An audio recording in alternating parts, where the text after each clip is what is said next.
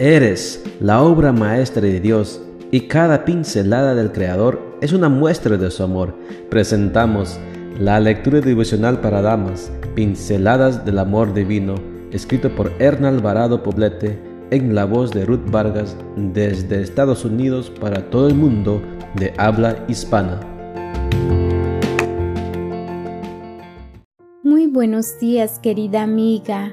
El Señor te bendiga y te guarde.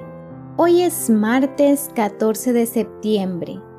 El título de la matutina para hoy es Los hombres también lloran, parte 1. Nuestro versículo de memoria lo encontramos en Génesis 46, 29 y nos dice, José ordenó que prepararan su carro para ir a recibir a su padre.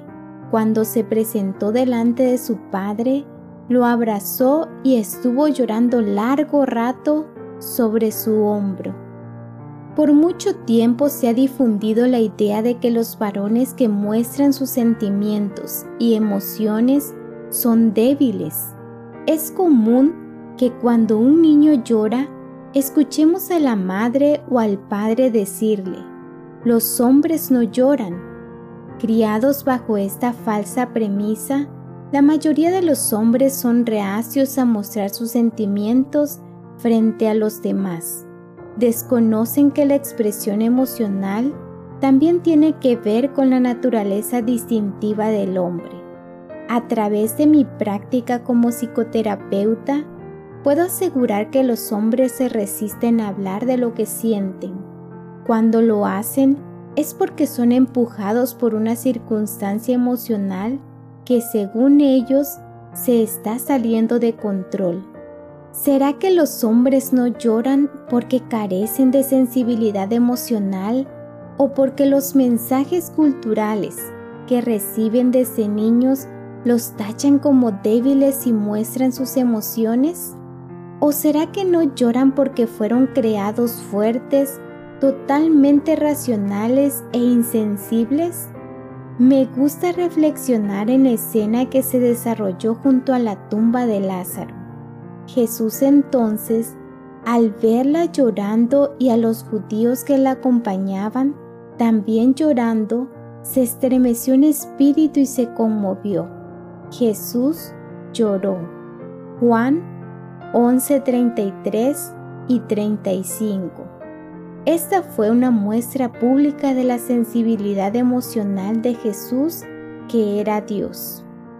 Recuerdo también esa escena profundamente emocional que protagonizó José, el segundo en Egipto después del faraón.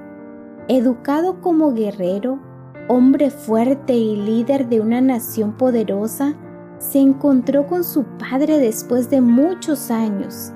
Empujados por el amor y el dolor de la separación, se fundieron en un abrazo humedecido por las lágrimas. La Biblia lo describe con las palabras, José unció su carro y fue a recibir a Israel su padre en Gosén. Al verlo, se echó sobre su cuello y sobre su cuello lloró largamente. Génesis 46, 29. Jesús y José, junto con muchos ejemplos más de hombres que desnudaron su alma frente a los demás sin prejuicios, dejaron brotar libremente sus emociones impulsados únicamente por aquella calidad humana que todo hombre y mujer posee por herencia divina. Aunque hombres y mujeres procesan en forma diferente las emociones, es bueno que las mujeres seamos sensibles a los estados emocionales masculinos y creemos espacios donde puedan expresarlos sin sentirse avergonzados.